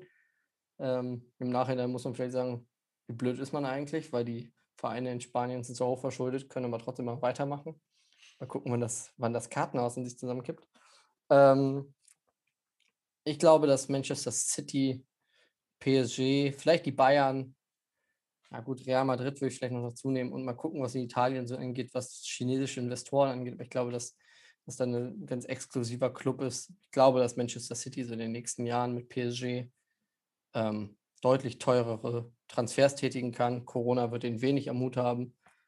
Und dann wird das, glaube ich, ein bisschen in eine ungesunde Richtung kippen. Noch ungesünder, noch kränker als das Ganze. Ja. Also ich sag mal so, ähm, ich finde, wir sehen das ja jetzt auch irgendwie immer wieder jedes Jahr. Also ähm, ich glaube halt nicht, dass es unmöglich ist, auch mal für kleinere Teams irgendwie Überraschungscoups zu landen. Äh, so wie jetzt Porto zum Beispiel. Äh, Juventus hat es jetzt auch oft bewiesen, dass sie jetzt dreimal in Folge gegen kleinere Teams ausgeschieden sind. Ajax, der Run ins Halbfinale, Champions League. Sowas ist immer, immer möglich, weil es Fußball ist. Äh, und ja, das ist halt wie gesagt, in dem Sport immer noch möglich, aber die Wahrscheinlichkeit für solche Sachen wird einfach Jahr zu Jahr weiterhin abnehmen, dass sowas äh, stattfindet und möglich wird. Vor allem, wenn dann noch die Möglichkeiten kleiner werden, sich für solche Teams überhaupt zu qualifizieren und überhaupt in diesen Wettbewerb zu gelangen. Äh, und dann jetzt irgendwie in der neuen Champions League vielleicht sogar Arsenal weiterhin dabei ist in der Champions League, äh, obwohl die in der Liga Zehnter werden, aber einfach, weil sie in den letzten zehn Jahren irgendwie sechsmal dabei waren und in irgendeinem Ranking dann nachnominiert werden. Äh, so wie, ja. Deswegen, ähm, ja, ich bin da ein bisschen pessimistisch. Äh, da könnte man jetzt auch eine, ja, noch weitere Folgen mit dem neuen Champions League-Reform füllen. Ich wollte noch auf das eine eingehen, was du jetzt auch noch in deiner Frage mit drin hattest, wo jetzt noch nicht darauf eingehen, so, mit den Spielern verehren und äh, dass man da so, also als Kind weiß ich noch, äh, weiß nicht, Dede Drogba war für mich äh, halt so die Ikonfigur, die äh, KK habe ich bewundert als, als Kind, Andrea Pirlo, äh, Gattuso, also diese ganze AC Mailand-Truppe, da fange ich halt heute immer noch an zu träumen. Ähm, Oliver Kahn auch, Michael Ballack, die habe ich als Kind auch verehrt, Miroslav Klose, so. Das hat natürlich jetzt irgendwie mit erwachsenem Alter abgenommen. Marcel Schmelzer. ähm, aber ich muss auch ganz ehrlich sagen, jetzt so in den letzten Jahren ähm, schaue ich halt also auch noch ein bisschen auf andere Sachen. Also ich merke schon noch, dass ich diese kindliche Verehrung von Sportlern habe, nur das sind echt keine Fußballspieler mehr. Äh, da habe ich halt Dirk Nowitzki, der ist jetzt zwar nicht mehr aktiv, ähm, Stephen Curry aber ist aktiv ähm, und äh, Dak Prescott, Quarterback von den Dallas Cowboys.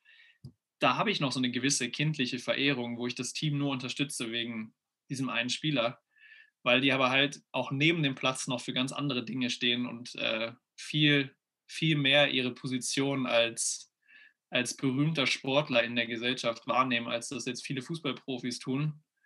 Ähm, da hätte ich jetzt bei den Fußballspielern echt so die mich irgendwie inspirieren, habe ich da echt, äh, glaube ich, momentan so richtig nur Jordan Henderson noch, ähm, den ich auch, äh, ja, der irgendwie für mich auch so, so eine, als so eine Leaderfigur irgendwie steht und äh, auch so in seiner Community. Ich weiß nicht, aber zum Beispiel, das ist auch mein Problem mit der aktuellen Dortmund-Mannschaft. Ähm, da, da fehlt mir so diese kindliche äh, Zuneigung zu den Spielern. Also natürlich es unnormal ab, wie Erling Holland äh, diese Tore schießt und sein Auftreten auf dem Platz finde ich auch absolut geil, aber da fehlt mir, da fehlt mir so diese emotionale Verehrung, die ich vielleicht für andere Sportler auch aktiv noch gerade habe. Ähm, ja.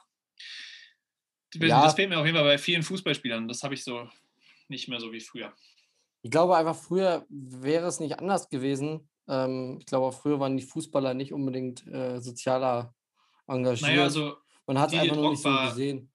Didier Drogba war eine ganz wichtige Person äh, im Bürgerkrieg von der Elfenbeinküste. Er hat als Kapitän, als sie sich für die WM qualifiziert haben, eine Rede gehalten äh, und damit einen Waffenstillstand in seinem Land bewirkt. Also das ist auch ein Grund, das habe ich damals als Kind nicht ganz so wahrgenommen, aber dann im Nachhinein, als man sich mit solchen Sachen beschäftigt hat, hat das halt einfach diesen Status von ihm noch größer werden lassen. Ähm, ja, ich glaube, manchmal ist es ein bisschen, äh, und da machen wir, glaube ich, jetzt ein sehr großes Thema auf. Ähm, ich finde das natürlich auch immer wichtig und ähm, auch zwingend notwendig, dass Sportler ihre Popularität auch nutzen, um auf wichtige Themen hinzuweisen ähm, oder sich sozial zu engagieren, wenn sie ne, mit ihrem ganzen Geld, ähm, was sie verdienen, dass dann auch mal was Vernünftiges bei rumkommt. In Deutschland haben wir mit äh, Leon Goretzka und Josua Kimmich, glaube ich, zwei, die ja sehr engagiert sind, eine sehr coole Aktion ja auch mit Corona gemacht haben. Äh, Wiki Corona. Ähm, aber auch andere Spieler, Marcel Schmelzer und seine Hunde zum Beispiel. Also Beispiele gibt es schon. Marcus Rashford von, von ähm, Manchester United ist auch ein positives Beispiel und ich glaube auch, dass so ein, ähm, ein Cristiano Ronaldo viel von seinem Geld auch irgendwie in wohltätige Zwecke steckt. Ich glaube nur einfach, dass es offensichtlich ist, dass es auch ganz oft einfach so, ja, nicht mehr so am Herzen liegt. Also, dass so ein bisschen das Gefühl so, ja, ihr macht zwar was mit eurem Geld und das ist auch schön und gut, aber mit der Sache an sich setzen sich vielleicht viele auch nicht auseinander. Das ist in Amerika vielleicht auch nochmal ein bisschen was anderes. Ähm, da gibt es aber auch eben ganz andere Probleme ähm, in dem Land, als wir es hier in Europa haben. Also, äh, weil es das eben auch ein anderes Land ist. Also, der, der, amerikanische Kontinent und der europäische Kontinent ist einfach nicht so nicht zu vergleichen. Äh, das Land Amerika.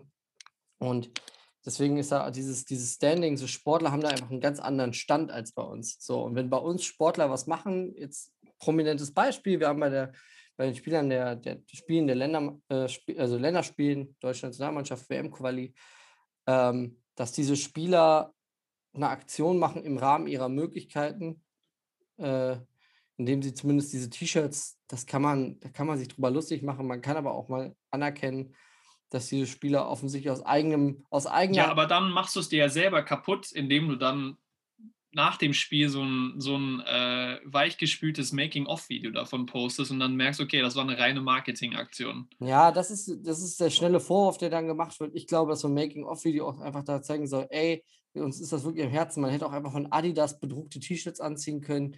Äh, das wäre dann einfach auch nicht richtig gewesen. Die Spieler Na, können bei vielen Themen nichts dafür. Die Spieler haben nicht dafür entschieden, dass diese WM nach Katar geht. Das Einzige, was Spieler Nein, das sage ich ja auch nicht. Dass die T-Shirts jetzt, also irgendwie, und das dann, wenn es dann passiert, dann ist es auch nicht richtig. Und ich glaube, dass man auch ganz schnell dazu neigt, Sportler in so eine Ecke zu stellen, von wegen, die interessieren sich eh nicht dafür oder denen ist eh nur das Geld wichtig. Da ist man ganz schnell in so einer Spirale drin. Man sollte auch mal dahinter gucken. Ich glaube, dass die Spieler einfach oft nicht das äußern dürfen im Sport in Europa, wie es vielleicht in Amerika ist, weil einfach der, die Akzeptanz eine ganz andere ist. Wenn hier ein Fußballer was sagen würde, politisch, dann würden auch ganz viele einfach kommen aus einer ganz bescheuerten Ecke und sagen, hey, äh, bleib bei dem, was du kannst, sprich nicht über das und das. Äh, und das, der Hate ist immer viel, viel größer als der Zuspruch für gewisse Aktionen. Und äh, deswegen machen es auch viele nicht. Also würde mir einfach wünschen, dass man gewisse, gewisse Sachen auch unterstützt. Also ähm, ich will jetzt auch nicht überhaupt nicht äh, und, äh, widersprechen. Ich wollte nur jetzt nochmal klarstellen, also dass es bei mir jetzt auch nicht nur um politische Äußerungen ging. Also äh, es geht mir mehr um die Inspiration, ähm, die zum Beispiel in Dirk Nowitzki für mich persönlich ist, abseits auch von seinem Sport. Also nicht nur, dass ich irgendwie gut sein will im Basketball, sondern auch in meinem Leben. Und ich finde, da haben einfach, also da sind einfach ähm, das sind einfach Persönlichkeiten, die mich mehr inspirieren als viele von diesen Fußballspielern, die für mich äh, einfach nicht diese Persönlichkeit, diese Persönlichkeiten äh, nehmen Platz sind. Aber vielleicht ist es auch einfach eine persönliche Sache an mir. Ähm, nur da muss ich sagen, dass da mir momentan es echt äh, schwerfällt, im Fußball ähnlich inspirierende Persönlichkeiten für mich äh, zu finden. Ja. Ähm, und das hat jetzt nicht damit zu tun, dass jetzt äh, nicht ähm, ja, dass da jetzt nicht jeden Tag irgendwas Politisches von irgendwie von meinen Fußballspielern kommt. Äh, äh, ja, aber. Vielleicht noch ganz kurz auch dazu, weil ich ne, kann das auch nachvollziehen, dass man sich vielleicht auch andere Persönlichkeiten sucht, die einen inspirieren. Als Kind war es vielleicht Fußballer mehr, weil man auch mehr Fußball gespielt hat. Deswegen waren Fußballer eher die Bezugspersonen. Man hat am meisten Fußball geguckt. Ist auf den Bolzplatz gegangen und dann hat man ja immer dieses berühmte, ich bin der und der, ne? man hat ein Mini-WM gespielt, dann hat man gesagt, ich bin Brasilien, ich bin Ronaldo, ich bin äh, der und der, äh, ich bin David Beckham, äh, vielleicht mal um so ein paar Idole, Andrea Pirlo, weil es einfach die Idole waren, man hat die Trikots getragen und man hat sich identifiziert mit den Spielern, weil man in dem Moment auch vielleicht davon geträumt hat, Fußballer zu sein. Heute hat man, glaube ich, ähm, damit abgeschlossen. Man ist kein, man strebt nicht mehr danach, Fußballer zu sein. Deswegen guckt man sich vielleicht ein paar andere Dinge ab bei Menschen. Bei, äh, das können Sportler sein, das können aber auch andere Musiker, ähm, Politiker, äh, Schauspieler sein. Und da guckt man eben darauf, was, was sind das für Typen, was machen die so, ähm, wie äußern die sich zu gewissen Themen. Das muss nicht immer politisch sein, sondern einfach auch so ja, weltansichtsmäßig. Ähm, Religion, Kunst etc., was auch immer. Jeder Themenbereich kann da genannt werden. Äh, bei mir ist es zum Beispiel so, dass ich auch sagen muss, die Identifikation mit Spielern ist zurückgegangen. Ähm, meistens identifiziere ich mich, mich dann, wenn dann noch mit Spielern, die schon lange dabei sind. Also mit den ganz jungen Spielern ist es schwierig, weil die ja inzwischen auch jünger sind als man selbst. Also so ein, äh, will ich sagen, also Erling Holland mit seinen 20 Jahren jetzt, der Mann ist einfach sechs Jahre jünger als ich. Also der, der, der ja. irgendwas war Fußballer, aber er ist einfach, er ist einfach in meinen, oder viele andere sind in meinen Sichten ja immer noch Teenager. So, und das äh, kann man irgendwann, muss man auch mal anerkennen, dass man auch älter wird als die Spieler selbst. Dann die Identifikationsfiguren dann doch eher die sind, die lange etabliert dabei sind. In der Dortmunder Mannschaft würde ich jetzt mal so sagen, Mats Hummels, Marcel Schmelzer und Lukas Piszczek sind dann vielleicht doch so Spieler, wo man sagt, die hat man als Junger gesehen, wo die quasi angefangen haben, Fußball zu spielen. Die sind immer noch da, mit denen kann man sich noch identifizieren. Und bei mir sind es aus meiner Perspektive, weil ich es mehr für mich brauchen kann, halt Trainer inzwischen. Dass ich sage, über Trainer kann man noch Identifikation schaffen, ähm, weil das einfach coole Typen sind. Also Edin Terzic jetzt aktuell finde ich ein guter Typ, weil er einfach coole Aussagen macht, weil er mal einen, Spaß auf den Lippen hat, einen, einen witzigen Spruch, ähm, wenn man ihn sehr gut versteht. Klar, Jürgen Klopp ist das Idol von allen, aber auch ähm, andere Dinge, wenn man sich mit Mannschaftstraining, mit Trainingsgestaltung etc. als Trainer auseinandersetzt, dann äh, gewinnen eben gewisse Ansichten von gewissen Trainern einfach an Wichtigkeit und dann strebt man so ein bisschen denen nachzueifern oder sich von denen inspirieren zu lassen. Sehr, sehr langer Block auf jeden Fall jetzt. Ähm, die Folge wird auch sehr, sehr lang, merke ich gerade. Ich glaube, wir sind schon über, weit über eine Stunde, eine Stunde 20 bestimmt schon. Ähm, aber dieser Podcast wäre nicht dieser Podcast, wenn wir nicht zum Ende noch unser, nachdem wir anderthalb Stunden unser Fachwissen über Fußball und über Sport bekannt gegeben, am Ende nochmal drei Tipps raushauen, die absolut in die Hose gehen und äh, mit denen man kein einziges Tippspiel gewinnen kann.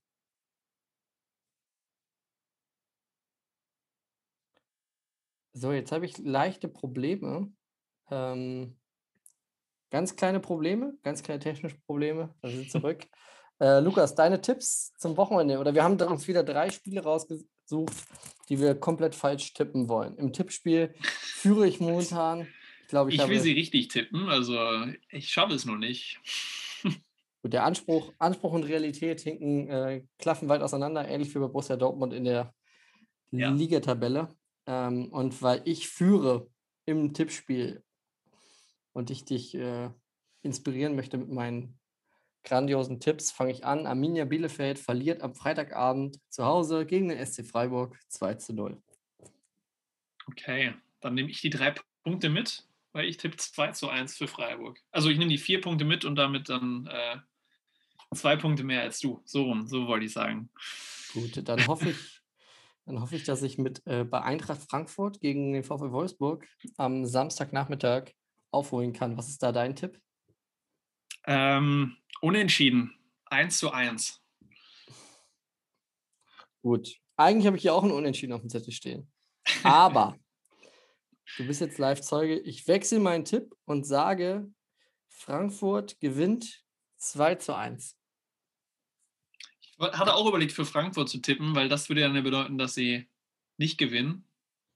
Weil alles, was ich tippe, äh, tritt eh nicht ein. Ja, dann wollen wir mal hoffen, dass das. Ähm, und das wäre gut für uns gewesen, aber ja. Nein, ich sage 1 zu 1. Ja. Gut, und das letzte Spiel ist dann am Sonntag. Das äh, werde ich dann wieder tippen. Wir haben auch wieder ein Montagabendspiel übrigens. Geil. Äh, das Freue mich wird, drauf. Ja, Weißt Der Plastiko, oder? Ja. Ah, nee, Hoppenheim, Wolfsburg gegen Hoppenheim, Leverkusen ist das originale El Plastico. Hoppenheim ähm, mit dem ähm, ja, Grünapfel und stilles Wasser, Dietmar, seine Truppe, trifft auf die Pillenelf aus Leverkusen. Ähm, natürlich mit einem Augenzwinkern betrachtet, liebe Leverkusener und äh, sehr geehrter Herr Hopp. Aber wir tippen das Spiel am Sand Sonntagabend. Der Abstiegskracher Mainz 05 zu Gast beim 1. FC Köln. Und jetzt, liebe Kölner, ich lege kurz mein Telefon beiseite, weil der Tipp ist 2 zu 0 für Mainz 05. Es tut mir sehr leid, Uff, aber ich glaube nicht, dass das am Wochenende was wird. boah, Und, das wäre äh, schon, das wär schon krass für ne? Zusatztipp: Köln braucht bald einen neuen Trainer. Den Tipp gebe ich oben drauf. Das wäre schon krass. Ich gucke jetzt gerade mal nach. Das ist Ja, das wär ja, bitter. Also Das wär wär bitter. Mainz wäre noch lieber weg. Ja, Dann wäre Mainz fünf Punkte vor Köln und damit ja schon nicht mehr einzuholen, mehr oder weniger. Fast nicht mehr. Ähm, ja, ich äh, sehe es nicht ganz so schlimm. Ich glaube, es wird ein typischer Abstiegskampf ähm, und äh, tippe mein zweites 1 zu 1 an diesem Spieltag. na gut.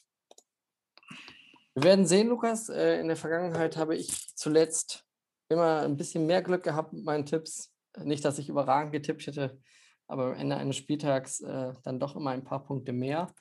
Ähm, mal so, wichtig ist ja, was dann am Ende nach 34 Spieltagen äh, auf dem Tableau steht. Ja, nächste Woche würde ich vorschlagen, äh, sollten wir versuchen, dass wir ähm, donnerstags aufzeichnen. Heute, äh, wenn die Sendung heute kommt, ist Freitag. Äh, wir zeichnen heute am Mittwochabend auf. Ähm, und nächste Woche wissen wir dann nämlich, wer im Halbfinale der UEFA Champions League steht, wenn wir nicht vor Mittwochabend halb zwölf aufnehmen. Viertel, Viertel nach elf. Von daher, wir schauen, wie wir es machen. Ähm, dann hört ihr es nämlich live bei uns nächste Woche Freitag um 10 Uhr, wer im Champions League Halbfinale steht. Das wisst ihr dann vorher nämlich noch nicht. Ihr könnt ja einfach mal das Handy ausschalten, aber wir können zumindest über die äh, vier Halbfinalisten sprechen und über die Viertelfinal-Rückspiele und ähm, darüber, dass der BVB überraschend Manchester City aus dem Pokal, aus dem Europapokal geworfen hat. All das nächste Woche dann. Ähm, es hat mir großen Spaß gemacht und wir hören uns nächste Woche wieder. In Ja, diesem Sinne, ciao. Lukas, ciao, du darfst noch was sagen. Wochenende. Nein, alles gut. Ähm, hat mir auch sehr viel Spaß gemacht. Äh, ja, es fängt jetzt gerade wieder an zu schneien bei mir am Fenster. Ähm, das ist ein guter Zeitpunkt, um jetzt dann, ja, bis nächste Woche zu sagen. Okay, bis nächste Woche. Ciao, Lukas. Viel Spaß im Schnee. Jo, danke, ciao.